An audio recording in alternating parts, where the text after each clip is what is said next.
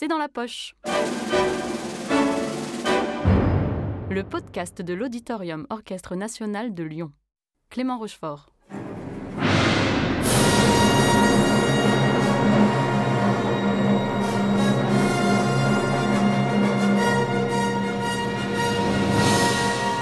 Aujourd'hui au programme, la deuxième symphonie de Gustav Mahler, surnommée Résurrection, créée à Berlin en 1895 sous la direction du compositeur. C'est une symphonie colossale, comme toutes les symphonies de Mahler, avec des mouvements chantés. C'est même, à l'époque, la plus longue jamais écrite jusque-là, près d'une heure et demie de musique. L'effectif orchestral aussi est l'un des plus vastes à avoir jamais été utilisé, puisque, outre des cordes, des bois et des cuivres pléthoriques, Mahler y ajoute sept percussionnistes et un orgue. Tout commence en 1888, quand Mahler écrit un poème symphonique intitulé Totenfeier, cérémonie funèbre. Quelques années plus tard, quand il se met à l'écriture d'une deuxième symphonie, il reprend ce morceau isolé et décide d'en faire la marche funèbre introductive de sa symphonie, marche funèbre du Titan, selon Mahler, comme si cette symphonie était la suite logique de sa première symphonie intitulée Titan, justement. C'est entre 1893 et 1894 que Mahler achève cette nouvelle œuvre. Ironie du sort, c'est lors des funérailles du grand chef wagnérien Hans von Bülow, qui n'avait rien compris selon ses propres mots à la musique de Mahler, que le compositeur est frappé par une ode intitulée Auferstehen, ressuscité. C'est alors qu'il décide que sa symphonie s'achèvera par un long mouvement choral basé sur ce poème, d'où son surnom de Résurrection. Mahler avait écrit pour ses amis uniquement un programme explicatif de cette deuxième symphonie. En gros, c'est une grande arche qui mène de la mort à son dépassement dans la vie éternelle. Il y a toujours une portée métaphysique dans les symphonies de Mahler, ce qui se confirmera d'ailleurs avec sa troisième symphonie cosmogonique qui reviendra carrément sur la création du monde et de l'humanité. La première exécution partielle a lieu à Berlin à l'initiative de Richard Strauss en 1895 pathos bruyant et pompeux, dissonance atroce. Voilà ce qu'on pouvait entendre dans les rangées de la salle parmi les critiques. Idem en France, où Claude Debussy avait déclaré, avec sa délicieuse cruauté habituelle, Ouvrons l'œil et fermons l'oreille, le goût français n'admettra jamais ces géants pneumatiques à d'autre honneur que de servir de réclame à Bibendum. Et pourtant, quel chef-d'œuvre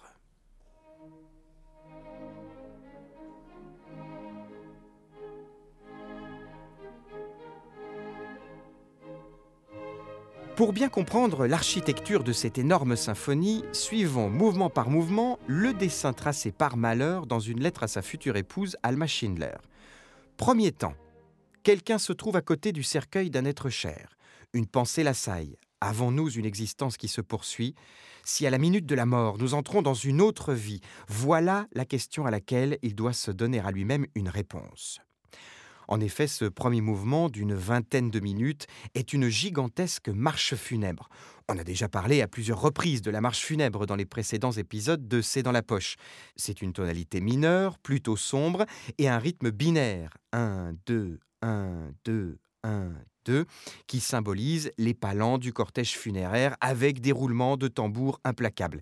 C'est ainsi que commence cette symphonie dans l'obscurité des cordes graves.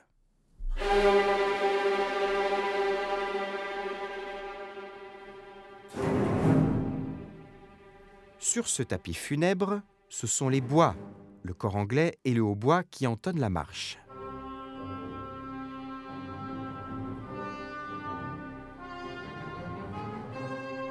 Plus loin, Mahler reprend même ce thème avec de vrais roulements de tambour totalement effrayants, timbales, grosses caisses et cymbales, et avec la force des cuivres.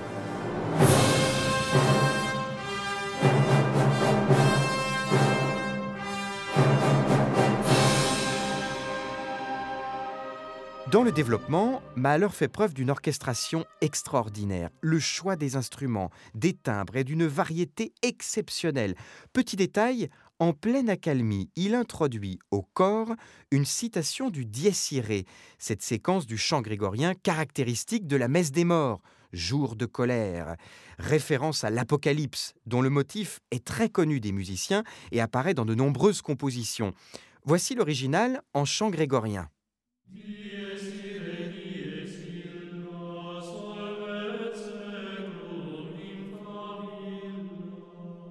Malheur n'en garde que les quatre premières notes caractéristiques.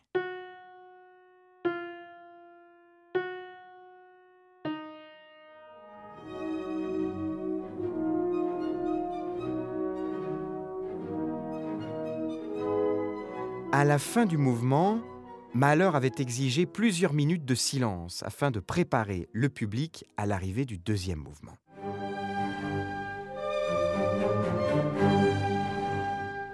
Reprenons la trame du compositeur. Deuxième temps.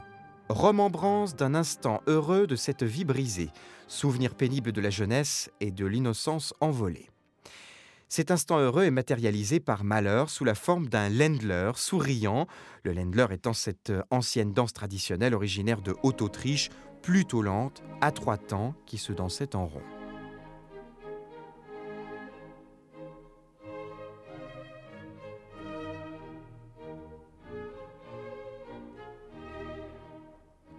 Troisième mouvement, troisième temps. L'esprit d'incrédulité et de négation s'empare de celui qui se livre ainsi à l'introspection. Le dégoût de l'existence sous toutes ses formes l'envahit et le pousse à une explosion de détresse. Après les doux souvenirs de cette vie qui n'est plus, nous voici donc plongés dans les tourments qui prennent la forme d'un scherzo que Mahler s'est emprunté à lui-même. Il s'appuie ici sur un lied écrit quelque temps auparavant, Saint Antoine de Padoue prêche aux poissons.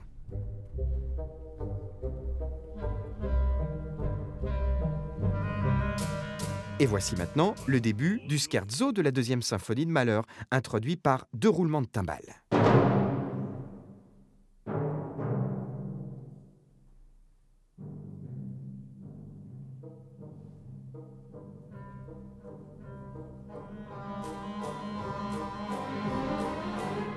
Les croches des cordes tournent inlassablement du début à la fin, symbolisant toute l'ironie de Mahler.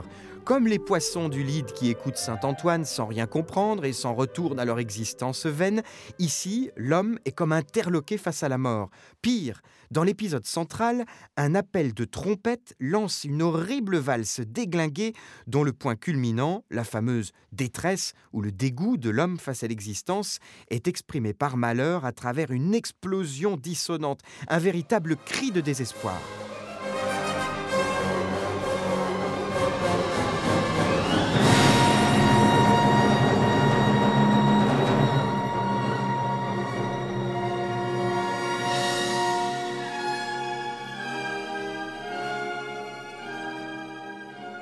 Le quatrième mouvement est de nouveau la reprise par Malheur d'un de ses leaders du cycle des Knappen Funderhorn, chanté par une voix d'alto, Urlicht, lumière éternelle. Si l'on reprend le synopsis de Malheur, on a quatrième temps, une voix évoque alors la première clarté. L'homme courbé sous sa peine sent monter en lui un désir du ciel c'est le début d'une forme de consolation divine. Et d'ailleurs, juste après les premiers mots du lead, les cuivres répondent à la voix par un choral, de nouveau cette dimension sacrée, liturgique. L'homme sort de sa détresse, il vient de rencontrer Dieu et, dans un mouvement ascensionnel, il exprime son désir de monter au ciel.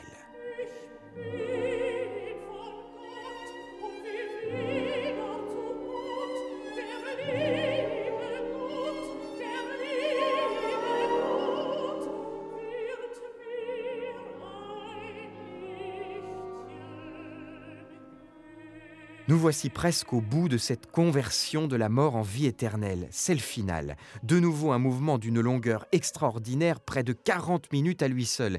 Et il s'en passe des choses ici. Reprenons encore une fois les mots de malheur. Cinquième temps, la minute du dernier jugement sonne à l'horloge des siècles. La terre tremble et ensevelit le désespéré dans la tombe ouverte. La mort se lève, l'entraîne dans le cortège sans fin. Les trompettes de l'Apocalypse l'enveloppent. Dans le silence qui suit, on peut seulement saisir le chant d'un rossignol lointain, un ultime écho tremblant de l'existence du charnel défunt. Un cœur de saint doucement éclate, l'invite à se lever. La gloire de Dieu apparaît. C'est donc avec euh, la reprise du cri de douleur du troisième mouvement que s'ouvre le final.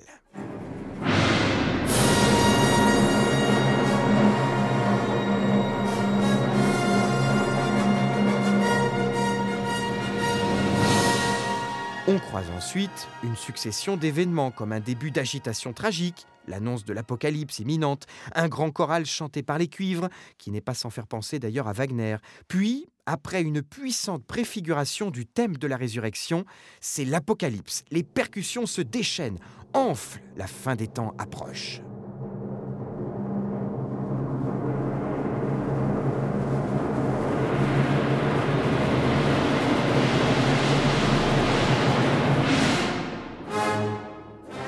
Marche guerrière, les trompettes du jugement dernier retentissent, c'est la désintégration totale.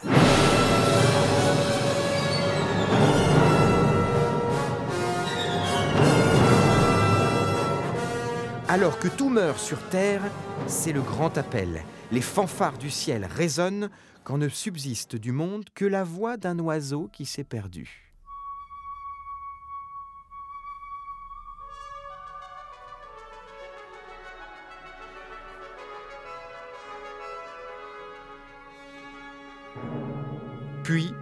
C'est l'entrée du cœur, à plus d'un tiers du final, le cœur de la résurrection. Auferstehen, tu ressusciteras, voilà enfin la lumière de la vie éternelle.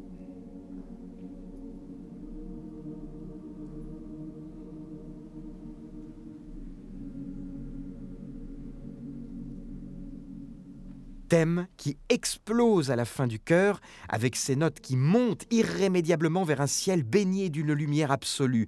Tu ressusciteras, oui, tu ressusciteras, mon cœur, en un clin d'œil. Ce que tu auras enduré te portera vers Dieu, dit le texte.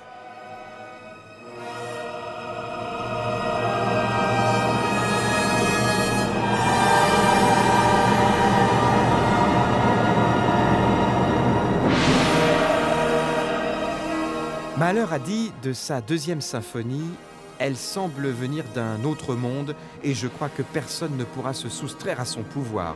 On sera comme projeté à terre par un coup de massue et emporté ensuite vers les hauteurs sur des ailes d'ange. Et il avait raison.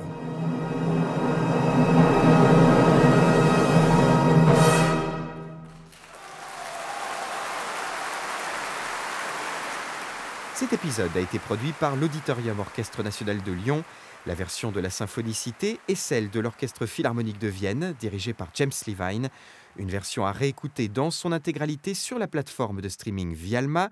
Si vous avez aimé ce podcast, n'hésitez pas à le commenter, le partager et même à l'ajouter dans vos favoris sur les différentes plateformes de streaming.